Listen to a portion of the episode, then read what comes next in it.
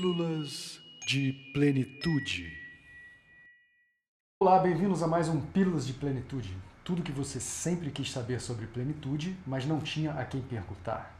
Eu sou o Pedro Mazilo, estou aqui com o Eduardo Alexander, que é idealizador do projeto As Cinco Plenitudes, e aqui nós vamos responder dúvidas e perguntas sobre esse projeto. Então eu estou aqui já com uma pergunta sobre medicina chinesa. É, a pessoa diz que a medicina chinesa, é, a acupuntura é uma prática da medicina chinesa. Eu já tentei acupuntura várias vezes para minha ansiedade sem obter um bom resultado. Acho que ela quer que você disserte sobre isso. É uma pergunta interessante para mais um vídeo. Obrigado, Pedro, mais uma vez por essa apresentação de luxo para o nosso programa. É... Essa questão da eficácia, ela é uma questão sempre muito importante. Ela passa sobre essa ideia de como a gente avalia um projeto de saúde vitalista. E uh, hoje então eu vou só falar sobre a questão de como a gente monta um projeto vitalista. Né? Então, assim, primeiro o projeto dela está muito focado é, num sintoma apenas, né, que, é o, que é a questão da ansiedade excessiva. E às vezes a gente precisa de uma construção, que é uma construção de médio e longo prazo sobre a vitalidade para que aquele sintoma é, saia de cena. Uma visão mais global sobre aquela pessoa ali que está sendo tratada. Que né? a gente vai olhar é, quais são as substâncias é, dessa ideia das plenitudes, né? quais substâncias que estão faltando. E às vezes para a gente acumular aquelas substâncias leva um tempo. Então, se a gente está olhando que a questão dela é a construção das substâncias e que aquele sintoma vai desaparecer depois que essas substâncias estiverem construídas, né? Uhum. É, e essa construção pode levar um tempo. Então, às vezes as pessoas não não não estão acostumadas com esse tempo. Né? Promoção de saúde é um processo médio e longo. Ele não é um processo curto, especialmente no mundo que a gente vive. Uhum.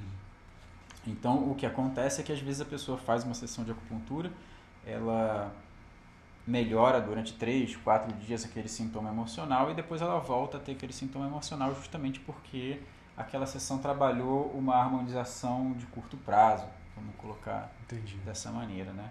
É, então esse é um ponto. É, eu não sei quanto tempo ela e, e, com quem e como ela se envolveu nesse projeto. O segundo ponto é que uma, um projeto vitalista ele quase nunca funciona com uma prática apenas. Isso não era assim em nenhum sistema médico da antiguidade. Você é, e talvez isso seja uma questão muito da nossa cultura, essa ideia de ter um, um remédio que cura uma doença, uhum. né, de preferência. Uhum. Entende? Antigamente, é, especialmente essa medicina que ela citou, que é a medicina chinesa, ela tinha cinco pilares terapêuticos e eles tinham que ser trabalhados simultaneamente.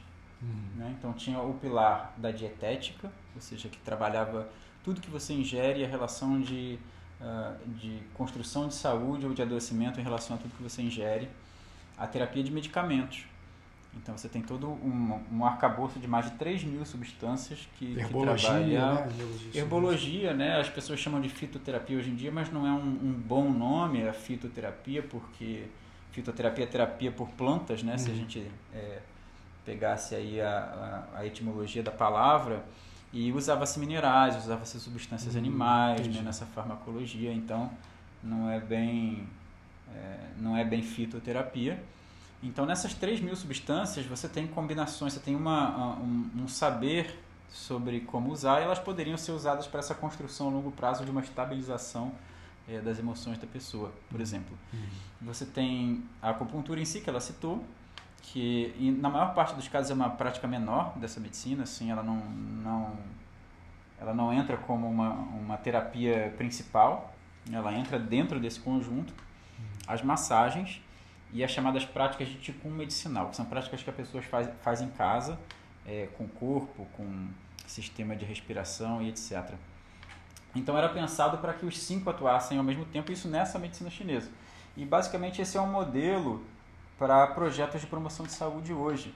A gente também tem que sair da lógica do um medicamento que cura uma doença. Essa lógica não funciona em promoção de saúde. Por isso a gente pensa em projetos de saúde. A acupuntura acabou que ficou uma coisa exatamente isso, né? uma coisa isolada, assim, ah, vou fazer acupuntura, pronto. E em algum momento da história da acupuntura no Brasil, como se ela pudesse resolver tudo de uma forma mágica que nunca, nunca foi pensada na, na própria história original, né? no próprio ambiente original. É, então ela teria que estar dentro de um contexto de outras práticas e outras. Sempre integrada com outras práticas. Uhum. E isso sempre foi uma dificuldade é, no Brasil e no mundo ocidental, porque quando você integra, você dificulta a avaliação da eficácia, né? Porque, por exemplo, quando você está aí no meio da ciência e você quer saber se uma coisa tem efeito sobre um você determinado isola, sintoma, né? você quer isolar, né? É. E, e, essas medicinas, elas quase nunca trabalhavam com terapêutica isolada. Hum, entendi. Bom, então espero que nós tenhamos respondido a pergunta. É, obrigado por assistirem mais um Pílulas de Plenitude. Até a próxima.